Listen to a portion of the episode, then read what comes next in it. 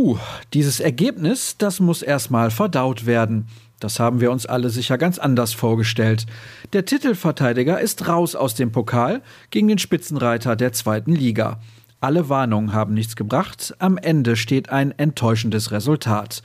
Und einmal mehr ist das Gesicht von Borussia Dortmund ein völlig anderes als im Spiel zuvor. Wir schauen uns den bitteren Abend genauer an, hier bei BVB Kompakt. Für euch am Mikrofon sitzt Sascha Staat und dann mal los.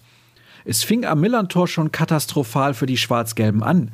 Bereits nach vier Minuten war es ausgerechnet der aus der BVB-Jugend stammende Etienne Amenido, der den Gästen den Tiefschlag verpasste. Wir sind nicht so in einen Pokalabend gestartet, wie man eigentlich in so einen Abend startet.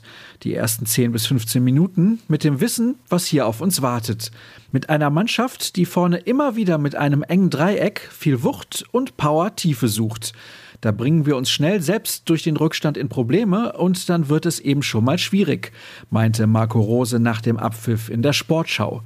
Zu allem Übel musste er am Spieltag noch auf den Mann der letzten Partien, nämlich Modahut, verzichten. Wegen Rückenproblemen war der Nationalspieler nicht einsatzbereit. Das ist keine große Sache, beruhigte Aki Watzke die Zuschauer zu Hause. Doch für die Mannschaft wurde es schnell zu einer großen Sache. Die Hausherren standen gut, machten die Räume extrem eng, während der Gegner keine Lücken fand. Gleichzeitig galt es aufzupassen auf die schnellen Konter der Hamburger. Und in so einen geriet Dortmund dann.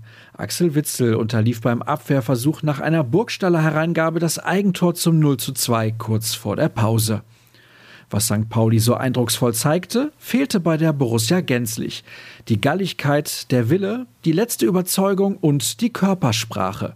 Letzteres bemängeln die Kollegen aus der Redaktion auch in unserer Analyse, die ihr wie immer auf unserer Internetseite findet. Heute war ein schlechter Tag von uns im Gesamten. Nicht zu vergleichen mit Freiburg. Wir sind einfach zu spät aufgewacht und St. Pauli hat das gut gemacht.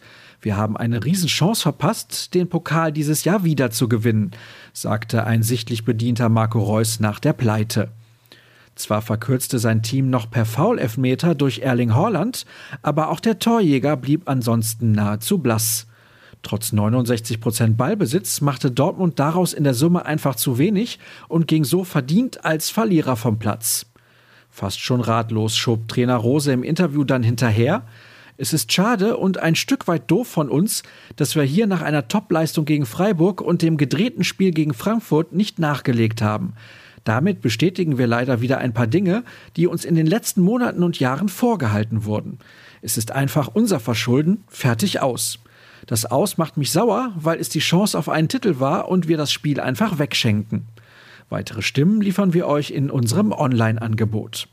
Und das war es für heute von mir. Ich entlasse euch damit in den Tag und hoffe, ihr verdaut diese Niederlage relativ schnell. Wir halten euch natürlich auf ruhrnachrichten.de auf dem Laufenden mit unserer ausführlichen Nachberichterstattung. Eine Ausgabe unseres wöchentlichen Podcasts erwartet euch am späten Nachmittag. Folgt uns bei Twitter und Instagram, einfach nach rnbvb suchen und gerne auch nach Start. Wir hören uns morgen oder eben später wieder. Bis dann.